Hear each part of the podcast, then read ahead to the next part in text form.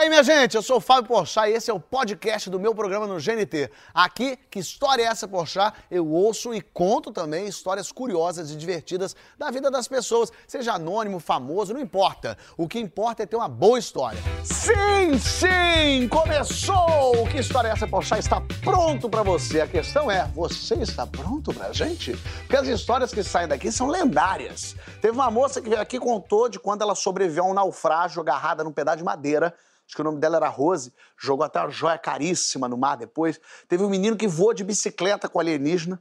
Teve um garotinho que via pessoas mortas all the time. Teve um moço que teve um anel que deixava ele invisível. E uma mulher que teve que fazer uma escolha dificílima. Eu lembro que a Sofia emocionou a todos com a história dela. Teve um cara que disse que o vírus era só uma gripezinha, que tinha um remédio para curar que a própria ciência ainda não tinha comprovação de eficácia e que ele queria que as pessoas invadissem o hospital para provar que a realidade era fantasia. E infelizmente esse é o único personagem que não é de ficção. Mas hoje a realidade é que eu tenho aqui um papo de segunda versão dos sonhos, minha gente, com membros da antiga e da nova formação. Temos aqui o maior fazedor de queijos da história desse país, o jardineiro Cidola, Sidão, Cidinho dos teclados, Ciroula, Cid do rap, M Soda, o encontro do mestre Miyagi com a quebrada, Emicida!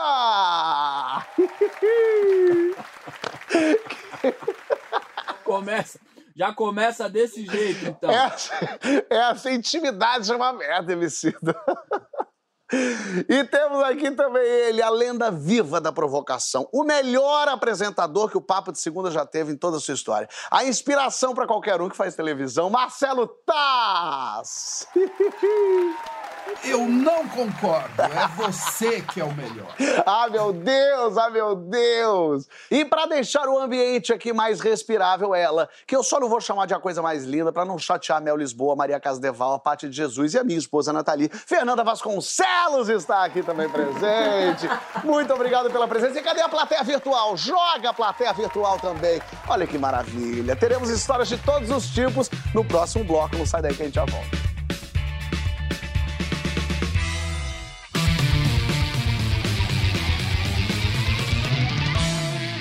Que história é essa? Poxa, está de volta hoje recebendo Emicida, Marcelo Tais e Fernanda Vasconcelos. Além de toda a plateia virtual, de todos os cantos. Tem gente de Manaus que já mandou plaquinha ali, tem gente de Natal, tem gente da Penha aqui no Rio de Janeiro, que é do lado de Manaus. Tem muita gente de todos os cantos para contar a história para vocês. É isso mesmo. E eu queria começar com o Emicida, na verdade. Emicida, a gente vai fazer às vezes uma turnê na Europa, né? Chique, metida a besta, mas a gente dá um jeito de arranjar confusão, né, Emicida? Ah, quem tem o dom tem, né, Fábio? quem nasce com vocação pra coisa, consegue. A confusão. Você estava fazendo shows pela Europa toda, que alegria, que sucesso. E aí você, na Alemanha, foi que você começou a, a plantar a sementinha do, do, erro? Eu tava feliz da vida, porque, meu, eu nunca tinha feito uma, uma turnezona assim, passada num monte de, de país da Europa. Então a gente conheceu ali Suíça, Dinamarca, Inglaterra, França, Portugal e Alemanha. Na Alemanha, a gente fez mais shows. Fez shows em várias cidades. Então a gente foi pingando e chegou numa cidade que chamava Colônia. A gente fez um passeio turístico, foi ver umas igrejas e vemos uma. Achamos uma loja de souvenirs. Uma lojinha de souvenirs. Essa lojinha de souvenirs vendia uma réplica de arma. Olha, aí já, o erro já tá aí, né? Pra que, que a pessoa vê uma réplica da arma na Alemanha e pensa, eu vou comprar, eu vou, eu vou colocar na minha mala isso. Acho que isso vai dar certo. Mas olha só, ela era uma réplica de uma arma, tipo uma arma de fogo do século XVIII. Essa arma de fogo do século XVIII, eu pensei, pô, vou comprar. Aí eu vou falar pra minha filha assim, não, porque essa arma os nossos antepassados lutaram pela liberdade. Eu criei toda uma história na minha cabeça para chegar a enganar minha filha quando eu chegasse em casa falando da história daquela arma. Eu ia falar que aquilo ali quem usou foi Zumbi dos Palmares para libertar o povo negro, é isso, entendi. Tá ligado? Você tá ligado? Era, era esse tipo de raciocínio que eu tava elaborando. É. Aí eu comprei ela, coloquei na minha mochila, coloquei na mala ali que despachava. E nos voos internos, dentro da Europa, não aconteceu nada. Então continuei viajando pelo continente, tá tudo certo. E pai, aquele negócio foi ficando ali abandonado até que chegou no momento de voltar para o Brasil. que era um voo um pouco maior. Aham. Esse voo um pouco maior, o que, que eu falei? Mano, eu não vou pegar um voo desse tamanho aí com um negócio desse na mochila. Vou colocar na mala que despacha. não Pensou vai dar legal. problema nenhum. Pensou legal, cara. Você entendeu? Coloquei, Fábio. Coloquei, fui pro aeroporto. Cheguei ali mais cedo, fiz o check-in, despachei a mala. Porque o MC do pessoal olha aqui, acha que ele é jovenzão, articulado. O MC tem mais de 87 anos. Ele deve chegar no aeroporto com 8 horas de antecedência pra fazer o free shop dele, pra comprar o chocolatinho que ele vai dar de presente pra todos os familiares. Ele quer fazer uma pesquisa de uísque pra ver qual que é mais barato. Ele... Eu gosto de chegar cedo pra eu poder comprar os meus cosméticos com calma. Entendeu? De repente eu escuto é, no microfone do aeroporto, a mulher fala, Senhor Leandro Roque de Oliveira.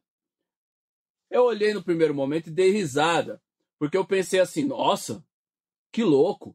Tem alguém em Portugal que tem o mesmo nome que eu. E continuei Você não escolhendo. chegou meu- a concatenar que talvez pudesse ser você. Porque aí você já tinha Não. despachado mala, né? Aí já, tava, já tinha feito o check-in, tudo isso. Mano, a partir de agora ninguém me pega. eu tava com esse pensamento. Eu tava ali comprando meus azeites, meus perfumes, chocolate e tudo mais, e escutei de novo. Senhor Leandro Roque de Oliveira. Eu pensei, caramba, esse cara deve estar enrolado, deve estar com algum problema aí, né, meu? Otário esse cara, é. Que otário ele. É, não tinha por que me chamar, não tava devendo nada, meus documentos estavam tudo em ordem, eu tava ali tocando minha vida. Aí falou, senhor Leandro Roque de Oliveira, o voo e o destino. Aí eu pensei, é muita coincidência. Acho que eu vou lá ver se tem alguma coisa comigo.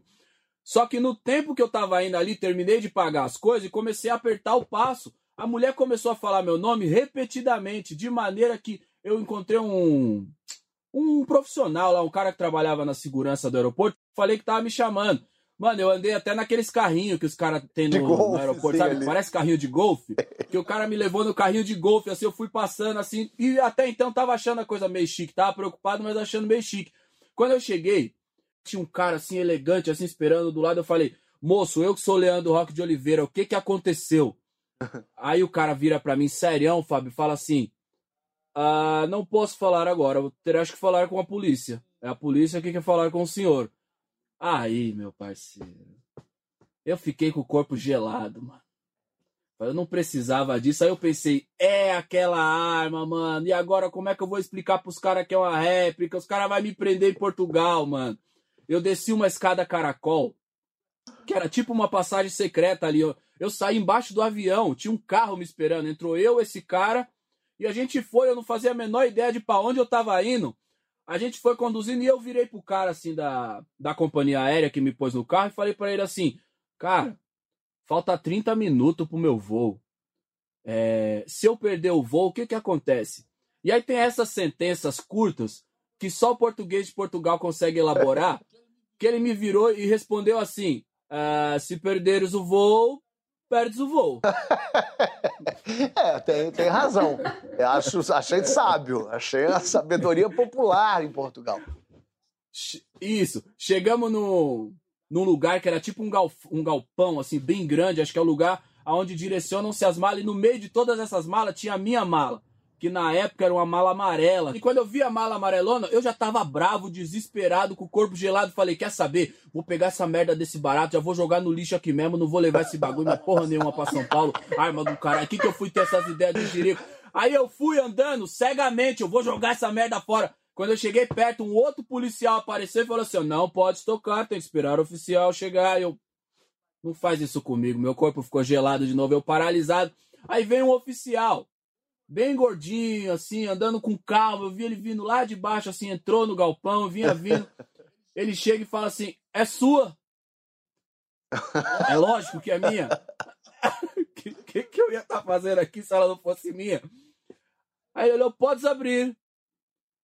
Aí eu fui desesperado abrir. Catei, eu falei, eu já sei o que que é, não precisa nem falar, eu já sei o que que é esse negócio aqui. Eu tava viajando na Alemanha, eu comprei isso aqui, é uma réplica, ela é de madeira, ela não tem nem furo. Virei ela pro cara, o cara fez até o desviozinho assim, parecendo que ia disparar. Mas Tá também ligado? você querendo fugir da polícia, pegando essa arma aqui não mata ninguém, não, ó. Eu posso dar tiro em todo mundo que ninguém morre. Olha aqui, aí realmente você tinha que explicar pra essa arma aqui, Meu foi va- zumbi que usou, minha gente, pra livrar o povo. Aí ele pegou ela e fez assim, Fábio. É somente uma réplica. Isso. Eu falei, irmão, eu tô dizendo isso há 40 minutos.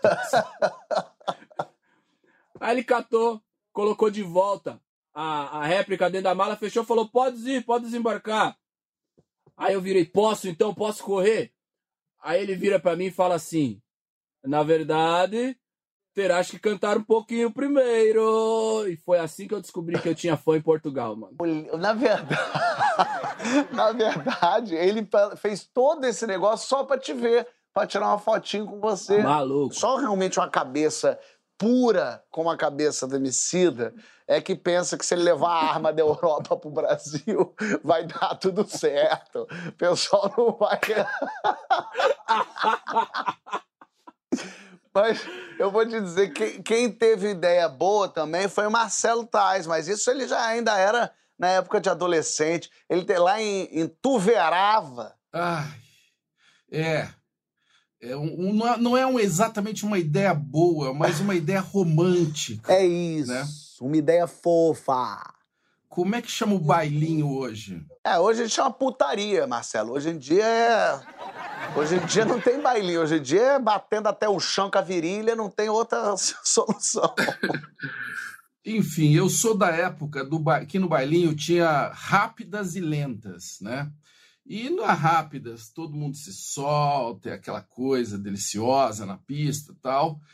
E tem um momento romântico, né? Que é a minha natureza, você sabe, né? Eu sou um homem cheio de amor para dar. E, e aí, enfim, é, eu gostava muito desses bailinhos. E aí teve um dia que foi na nossa escola, né? Eu sempre estudei em escola pública. E aí foi lá no pátio da escola. E fiquei lá, enfim, curtindo o bailinho e tal.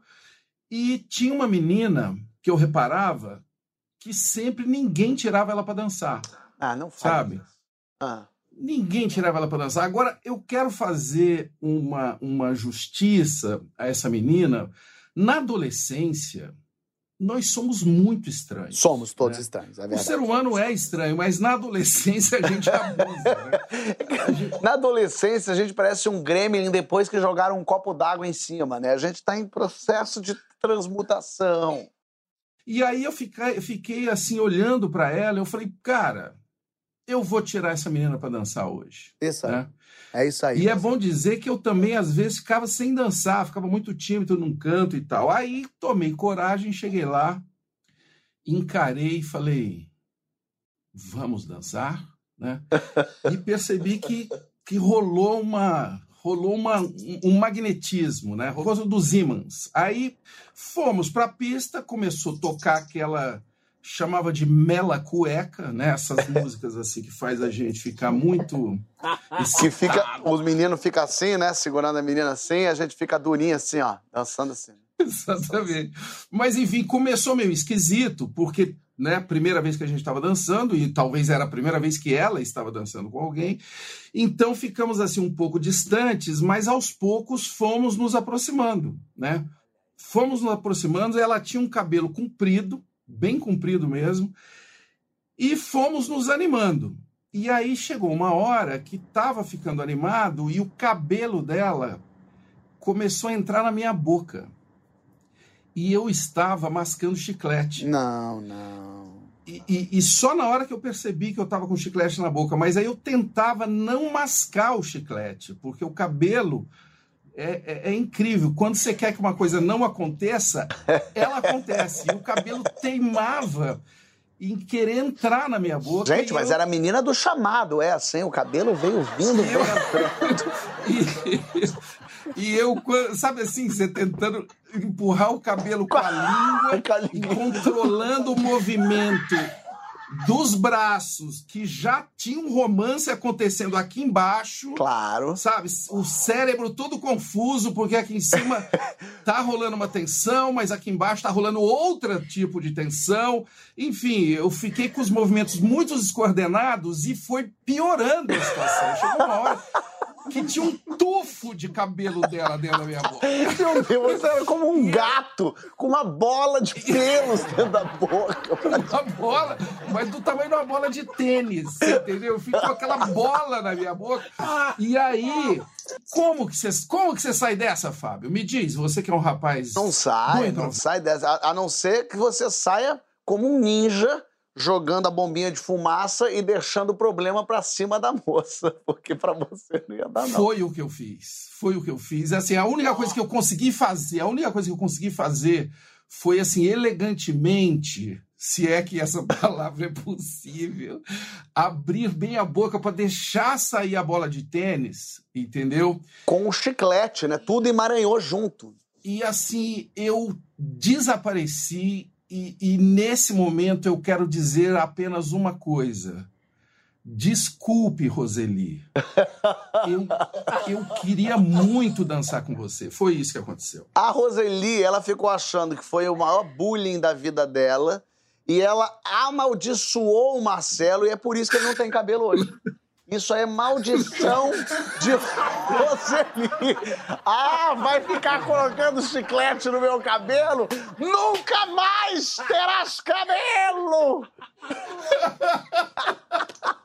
Ai, ai, ai, agora se fechou. É, conseguiu, mas ela, coitada, agora, hoje, garota propaganda do Babalu, tá aí por esse Brasilzão, só usando cabelo Chanel, traumatizada desde então. Eu lembro que na escola eu tinha uma é, tinha uma menina que era filha da coordenadora, inclusive, Lili, olha quando lembrei.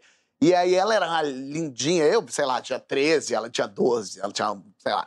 E aí eu também, olhando ela, a gente sempre volta e meia se olhava, e nessa idade tudo é meio envergonhado e tal. E aí um dia tinha uma feira de ciências, cada um apresentando seu trabalho, e essa menina ia apresentar o dela. Sei lá, era um vulcão, então, aquelas cartolinas, né? Que criança, quando vai fazer, adora cartolina, escreve em cartolina, começa o nome grande, vai terminando pequenininho porque não cabe na cartolina. E aí eu fiquei olhando ali, fiquei uma hora olhando a menina ali, pensando, vou lá para ver o trabalho dela e vou fazer uma pergunta interessante. Vou falar, e o vulcão? Como funcionam os vulcões? Qual a idade do vulcão mais novo? Já né, pensando, será que essa pergunta é interessante? Mas também quero ser engraçado, mas não vou ser. Então vou chegar aí, planejei, planejei, planejei, falei, já sei qual é a minha pergunta, vou lá.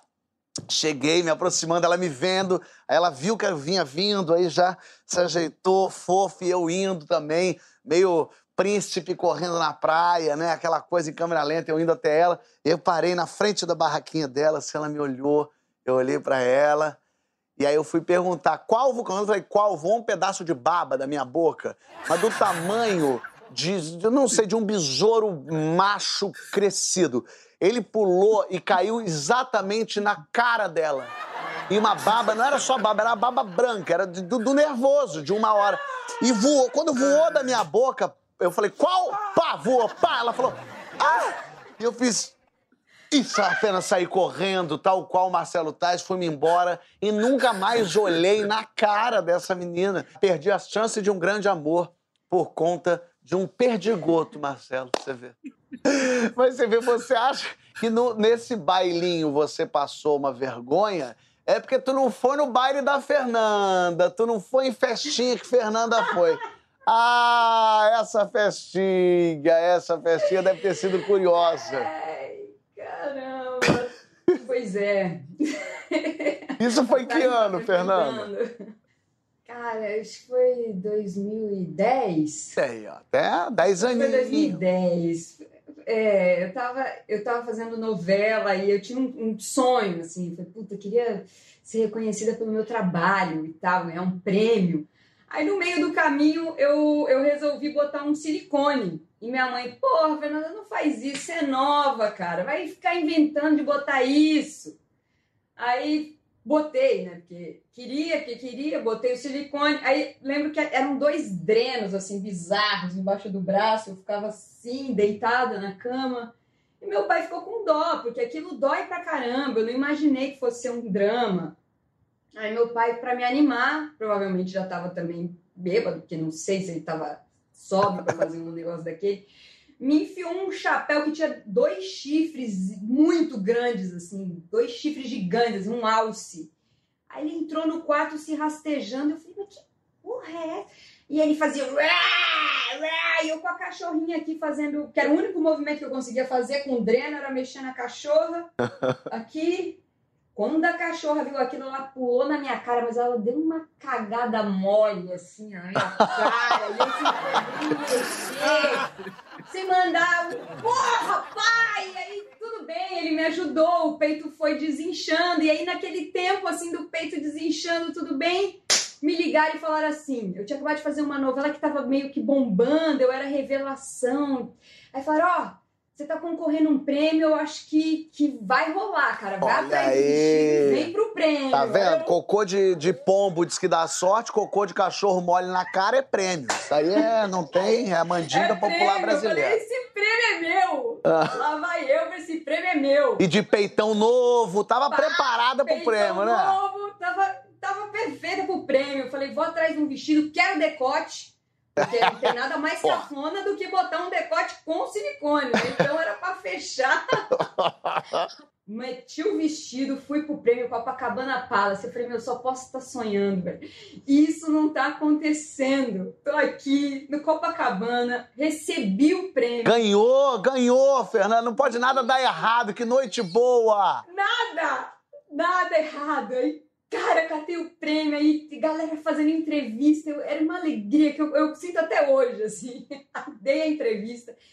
Niki, Niki, você terminava a entrevista, virando aqui, tinha uma moça servindo uma sopinha de batata baroa. Quem que. Enfim. Isso aí é o buffet do inferno. Isso aí é o pessoal que já mancomunado com o capeta, que fala como é que a gente prejudica as pessoas na festa.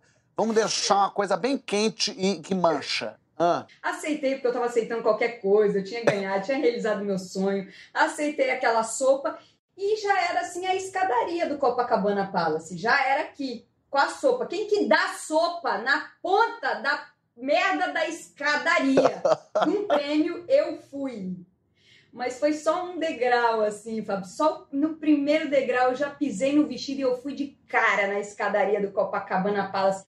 A batata baroa foi do cabelo até o calcanhar da atriz que estava na minha frente, mas foi um vral, assim, um vral, tipo um, um quadro, assim, uma obra de arte na mulher, assim, eu- e eu fui de queixo, de queixo, escada abaixo, cara. Eu cheguei lá embaixo, meio sem saber que merda que tinha acontecido, porque foi muito rápido. E eu com muita vergonha. Aí eu lembro que eu passei a mão no queixo, assim, tinha um pouco de sangue, tava meio ralado. Olhei o troféu todo cagado, quebrado. Eu respirei fundo, todo mundo olhando pra minha cara, assim, e eu só segui a luz. Assim, É. eu falei, eu vou embora cada daqui. um desce como quer, gente. Eu falei, já acabou, eu não queria mais ficar em coquetel nenhum, eu só queria ir pra minha casa, eu queria chorar. Aí no que eu tava chegando perto da porta, chega uma moça, querida, querida, eu nem conseguia falar, o que que foi? Ela fazia assim. Aí eu, que porra, tô bem, eu tô bem, eu só quero sair daqui, eu só quero sair daqui. Ela, teu peito aqui, ó, peito aqui, ó, pá! Pra fora do decote! Aí meu amigo assim, ó, que buscar o troféu e deixou a dignidade! Peitão de fora pro Copacabana. Quer dizer, você já Nunca botou o silicone sabendo disso, Fernanda. Conheço a tua Eu laia. logo com pá! Se fosse um peitinho pequeno, discreto, tava dentro do decote, mas quer ser exagerada aí. Botou pra jogo. Cuidado com o que você deseja. É, pode se tornar realidade. Você vê, Marcelo? Às vezes um chicle, o teu chicletinho, agora tu- ela tá da, e tu verava, agora tá dando graças a Deus que não encontrou com a Fernanda. Você vê o que você deseja. Gostei dessa frase, hein? Olha aqui, no próximo bloco a gente vai ouvir as histórias da nossa plateia virtual, tá imperdível. Fica aí.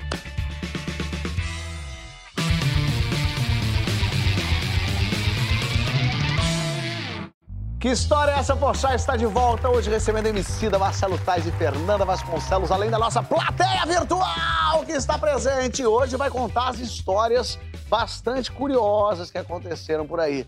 É, todo mundo que é brasileiro já foi parado numa blitz. Né? Se você é brasileiro, você sai para a blitz e quando para em blitz, a gente aqui no Brasil tem uma certa desconfiança do que, que será que pode acontecer. Então, essa blitz normal, tranquila, cotidiana, é que fez o Ricardo contar a história dele pra gente agora. Ricardo, seja bem-vindo, obrigado por você estar aqui, tudo bem com você? Olá, Fábio, obrigado também, uma honra estar aqui com você. Ricardo, essa blitz foi aonde, hein? Foi na Avenida Niemeyer, Niemeyer. bem ali pertinho do Vidigal. É, aqui no Rio de Janeiro, para quem não conhece, a Niemeyer é uma avenida bonitona que vai circundando todo ali o Vidigal liga a, o, a Zona Sul com São Conrado, né? quer dizer, Leblon com São Conrado, uma vista bonita, mas ali é uma área que pode gerar conflito, né não? Não só pode, como gerou. Esse meu dia, por exemplo, gerou um conflito. Fala aí. E a minha história, e a minha história envolve, eu fui salvo de uma blitz no caso com arma de verdade, diferente da história do MC, da minha tinha arma de verdade. e eu fui salvo de uma blitz, infelizmente, e eu fui salvo de uma blitz por uma batina e uma bíblia. É, eu estava jantando na casa de uma amiga minha, na Zona Sul, e eu moro na Barra, então o caminho que eu sempre costumo fazer da Zona Sul para Barra é na Niemeyer, porque é bonito, né? enfim. Já era tarde da noite, para mais de meia-noite, no, no, meio, bem ali pertinho do Vidigal mesmo, tinha uma operação policial, assim, era tipo uma blitz operação, e, assim, preto, de noite, dentro de um carro, é, a gente sabe que é um combo perfeito para você ser interpelado, infelizmente. Diferente de filme, né, eles não bateram, enfim, ou no meu ouvido e perguntaram, senhor, seus documentos. Não, eles já chegaram com um fuzil, sai do carro, sai do carro, sai do carro. E daí, assim, o meu medo, assim, a única coisa que eu queria era sair dali vivo. E meio que me revistaram, tudo mais e tal, e pediram para abrir a mala. E daí eu falei assim, não, tudo bem, abri a mala. E daí que acontece? Essa minha amiga tem um irmão seminarista. E a mãe dela, que mora na Barra, é minha vizinha. Então ela comprou uma batina linda pro irmão dela, que ia já virar padre já, né? Tipo, meio que se formar. E ela falou assim, Rick, você pode levar essa batina para minha mãe? Eu falei assim, claro, levo sim. Então tava na mala do meu carro uma batina e uma bíblia. A bíblia era minha mesmo. O povo acha que viado não reza, que viado não, né? Não, não louva Jesus, mas eu não, que eu sou uma bicha gospel. E daí a Bíblia era minha mesmo, tá até aqui. Jesus quer que todo mundo reze. Homem, mulher, já não tem essa para Jesus. É o fã-clube que às vezes cria confusão, mas ele mesmo ele acha legal. O chefe do fã-clube é maravilhoso. A torcida que às vezes ferra, ferra com bagulho. E aí, quando ele abriu a mala, ele viu a batina, ele falou assim: o que, que é isso? O que, que é isso? Eu falei assim: ah, a batina. É, são os meus instrumentos de trabalho. Você é padre? Eu falei assim: sou padre, sou muito padre. Eu sou o extrato do padre. Você me vê, você vê padre. E aí ele chegou para mim e falou assim: Meu Deus, mas me desculpa. E eles foram muito truculentos. Eu incorporei um padre, que eu não sei da onde que eu tirei o padre, para dar sermão no policial. Aí eu falei assim: tá vendo? Eu sou um padre, um representante do Altíssimo, e você me interpela desse jeito. E daí o cara ficou constrangido e falou assim: Poxa, me desculpa, minha mãe era muito católica, faleceu tem quatro meses, tinha até a chave da sacristia. Você vê, você filho de uma mulher católica, uma mulher espelho de Maria, criou um filho para isso, para ficar interpelando o povo no meio da rua com um fuzil na cara. Primeiro atira, depois pergunta, aí já fui logo militando, logo crescendo a voz, aí já veio um vem, vamos embora, um Geraldo Vandré, uma coisa toda ele ficou realmente emotivo, assim, eram, eram dois policiais, um, um era mais calminho, e esse que era mais nervoso, estava muito emocionado. E daí ele falou assim, padre, me desculpa, é, realmente, enfim, nosso trabalho é muito agitado, aquela coisa toda. Eu, tá bom, meu filho, tá bom. Aí ele chegou e falou assim, você me dá uma bênção?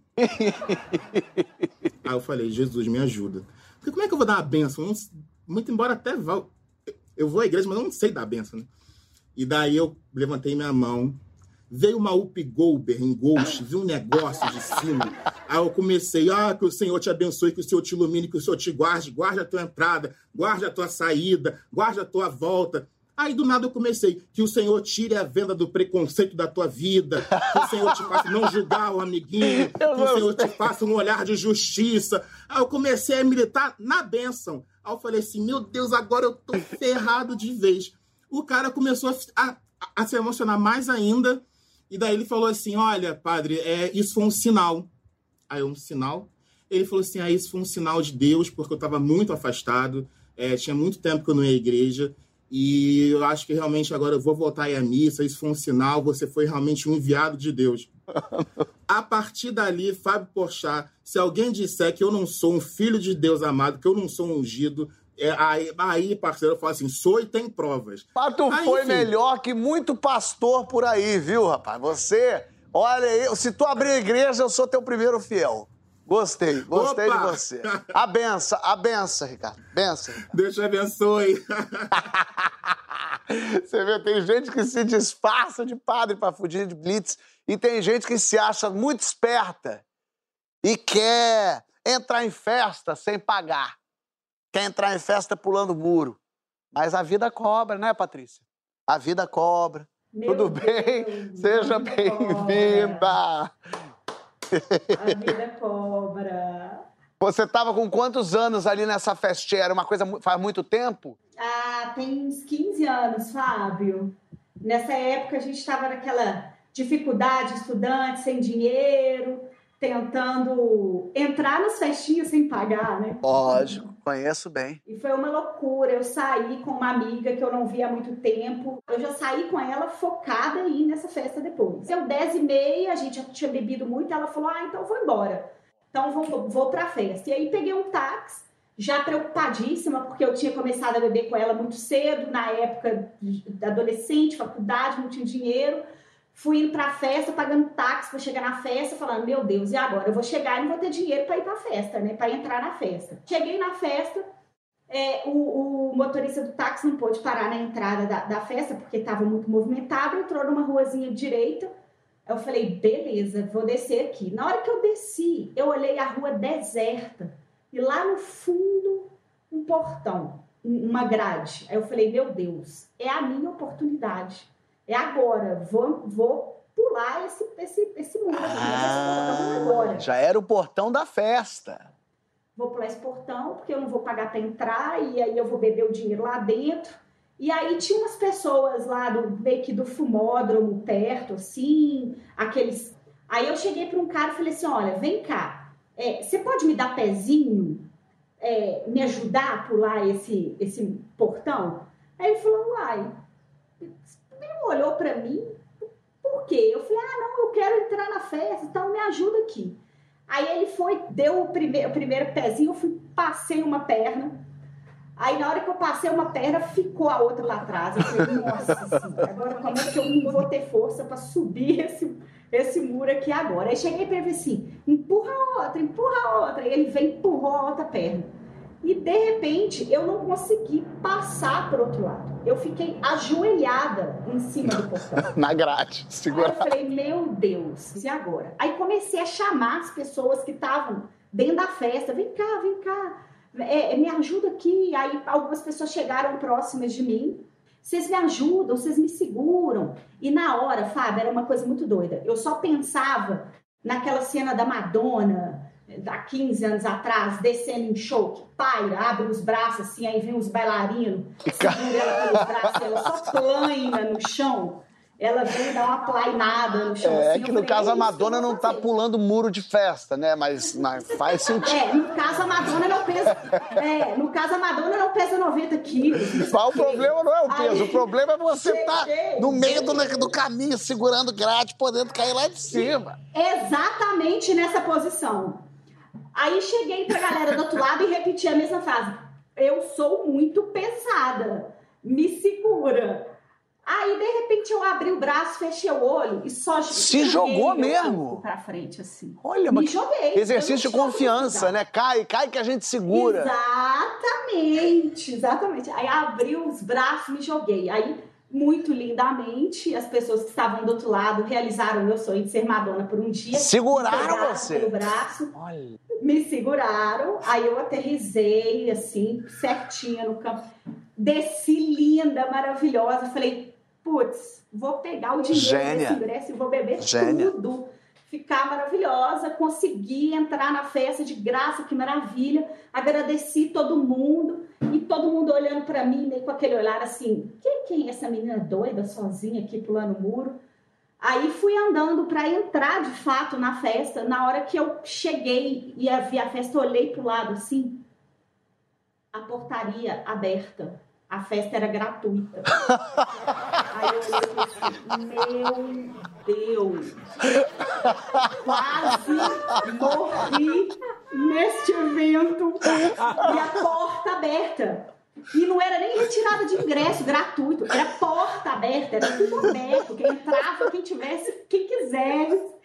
E aí eu olhei para trás, aquela galera toda que me ajudou, olhando para mim com aquela cara, e eu desesperada, de vergonha. Aí eu falei assim, ó, quer saber? Tá no inferno, abraço capeta fui para a festa, bebi, fiquei louca, louca, louca, louca.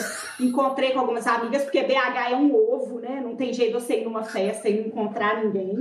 Aí encontrei com algumas amigas, contei a história e tem 15 anos que eu conto essa mesma história todas as vezes que a gente encontra.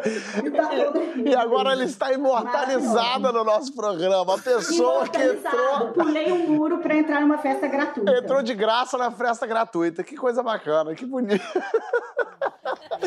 eu tava numa festa, eu fui numa festa de ano novo.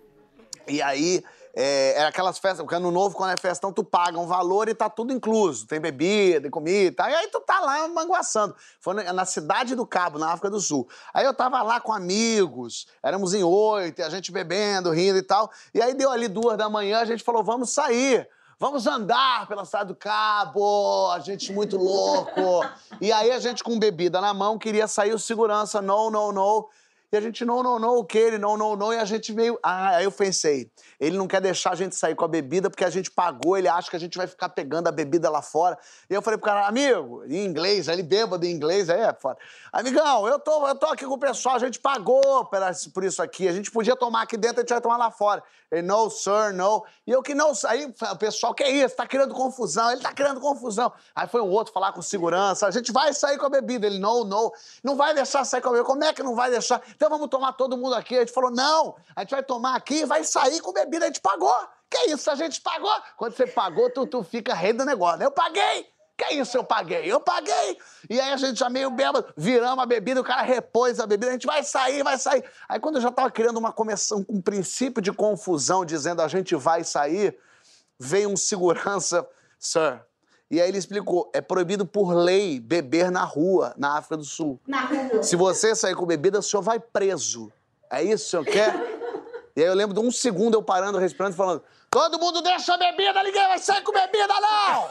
Ah, pra porra, ninguém vai sair com bebida. O senhor é maravilhoso, o senhor, rapaz de excelente. Segurança amigo nosso aqui, pô. Vocês querendo forçar essa barra da bebida?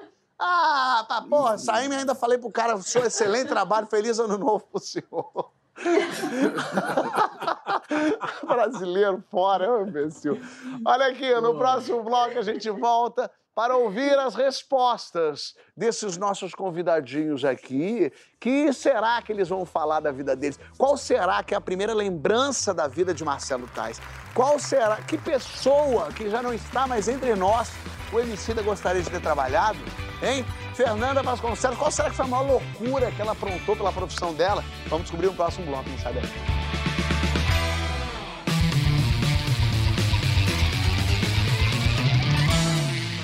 Que história é essa? Porchat está de volta hoje recebendo Fernanda Vasconcelos, Marcelo Tais e Emicida Cidola. Que coisa maravilhosa, que elenco interessante. Eu gosto assim, eu gosto de pessoas, quando a gente se encontra assim, pessoas que de, vindas de todos os lugares, com histórias das mais diversas. Até porque nesse momento agora, que é o momento da res, das respostas, das perguntas, cada um vem de uma realidade, de um lugar, de uma experiência a outra. E agora é a hora que que eu gosto de saber de vocês. Qual é a primeira lembrança que vocês têm da vida? Seu Marcelo?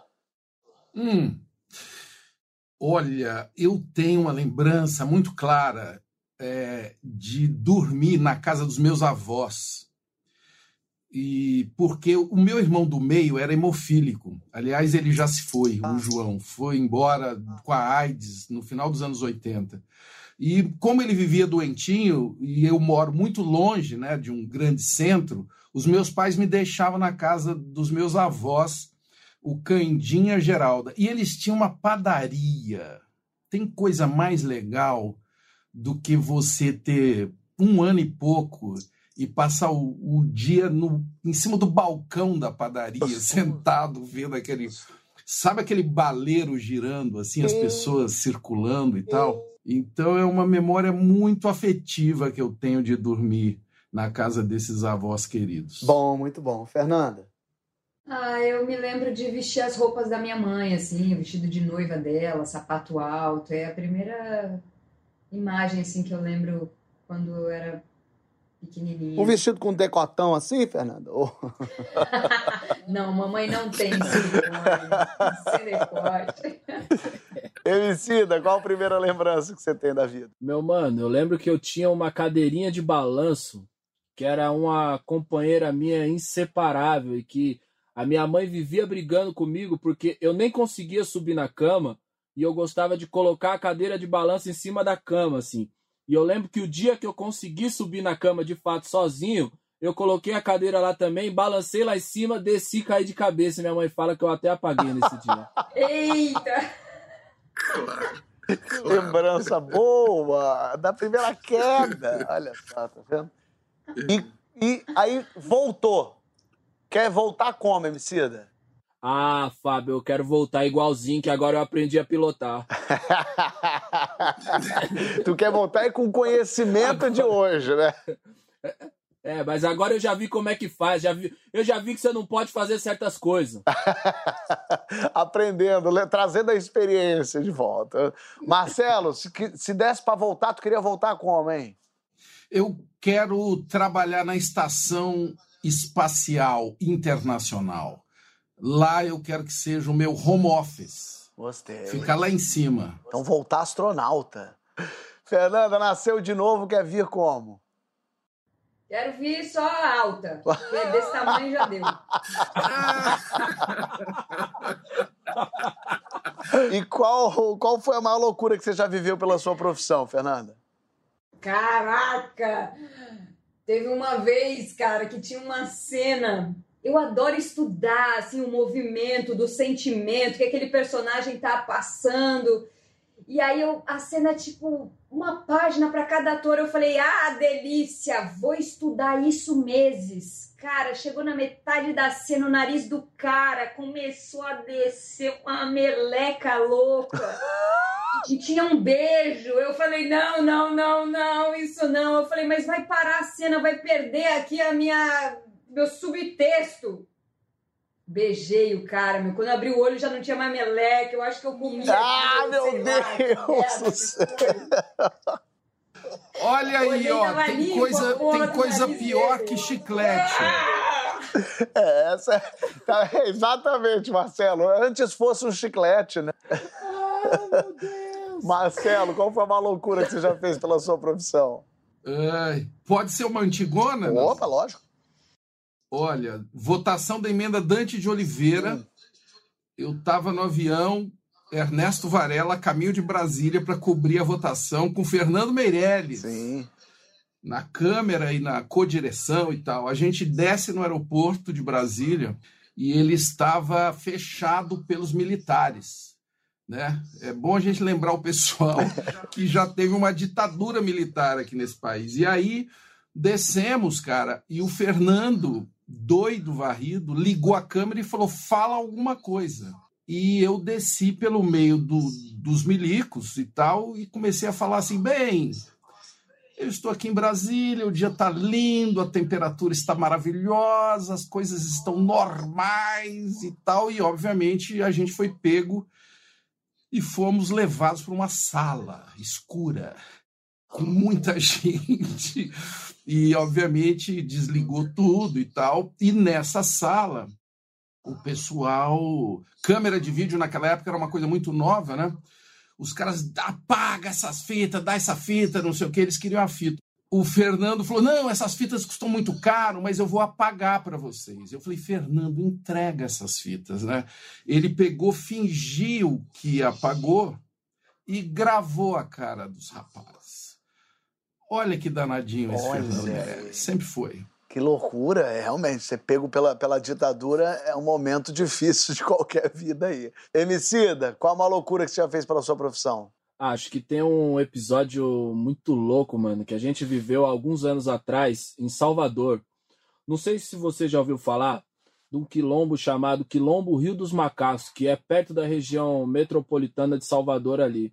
Uma vez a gente foi tocar lá e esse quilombo ele estava numa situação conflituosa porque a Marinha fez uma base ali e a Marinha cercou esse lugar e eles proibiam as pessoas de acessar e proibiam as pessoas do quilombo de sair. Rolou uma tensão muito grande. É até legal falar disso, porque agora eles conseguiram a documentação do terreno de fato e agora eles estão com a terra sendo deles como precisava ser. Opa, boa.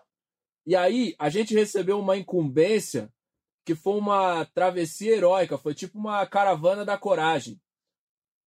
O pessoal de uma cadeia da região metropolitana de Salvador também eles fizeram greve de fome uma semana, recolheram uma tonelada de alimento. Ah, não. E incumbiram a gente de entregar uma tonelada de alimento no quilombo Rio dos Macacos. E quando a gente chegou e a Marinha barrou a gente, a gente ficou detido numa sala da Marinha. Pô, a gente tava tipo, caramba, mano, que autoritarismo, estamos sendo detidos aqui.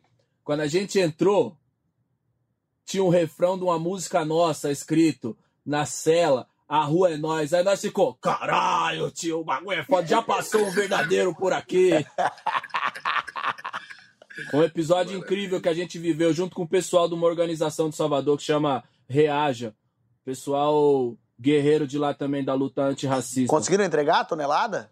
Na verdade, a gente teve que sair porque a Marinha não deixou a gente acessar o quilombo. A gente teve que dar a volta e atravessar pelo meio do mato, meio de um monte de barranco e tal, mas a gente conseguiu. Chegando lá, uma velhinha do quilombo me deu uma jaca de presente. Eu fiquei andando por Salvador com uma jaca que nem um bebê, porque eu não sabia o que fazer com aquela jaca. Quando a gente é criança, a gente é apaixonado por algum artista. Qual foi seu primeiro crush famoso, Marcelo Tais? Batman. Batman? Tu queria pegar o Batman? eu era vidrado o Batman, eu peguei o Batman no seriado, antigão. Mas, o do Point, do Paul. É aquele do Point, do Point, do Paul e do Robin, exato. E aí tinha uma briga lá em casa, nós éramos três irmãos, né? quem ia tomar banho por último para ver o Batman? Sei. Cinco da tarde. Olha só, você sabe que tinha uma. Cláudio Torres Gonzaga que me contou isso, que o, esse Batman, ele tinha um. É, não tem como dizer de outra forma, ele tinha um pinto grande. E aí marcava na, na, na sunga dele, não podia, mas naquela época. E aí tinha que botar meio. Ele tinha que. Quando ele ia botar a roupa dele, ele tinha que botar meio um gelo aqui pra dar uma encolhida. Nossa. E botava duas calças por cima. E aí então tinha uma pessoa que era o porta-gelo sacal do, do, do Batman que vinha o seu gelo, o seu Batman. Ele botava, ficava um tempo, botava calma. O, o ator, o ator era o Adam West. Adam West. O pintudo aí. O pintudo, o pintudo que você está contando, a história dele. Qual foi seu primeiro crush famoso, Emicida? Mano, eu acho que na extinta TV Manchete, Thaís Araújo. Olha aí. Mas eu acho que a primeira vez que eu vi ela foi Tocaia Grande, que eu acho que eu tinha 10 anos. Ali, ali Thaís te, te, te pegou o coração. Ah, me abarrotou ali, viu, rapaz? Fernanda, qual foi seu primeiro crush famoso? Eu gostava do Jaspion, fiquei apaixonada pelo japonês. Mentira! Tu era, tu era crushosa do Jaspion! apaixonada pelo Jaspion.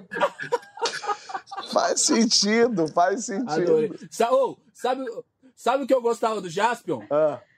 Ah que ele tinha cabelo crespo, ele tinha um meio um black também, né, mano? Eu não Era meio disso. cabelo é? aqui também. Eu, eu, ficava chapando, falava, tipo, mano, vou deixar meu cabelo igual do Jasper.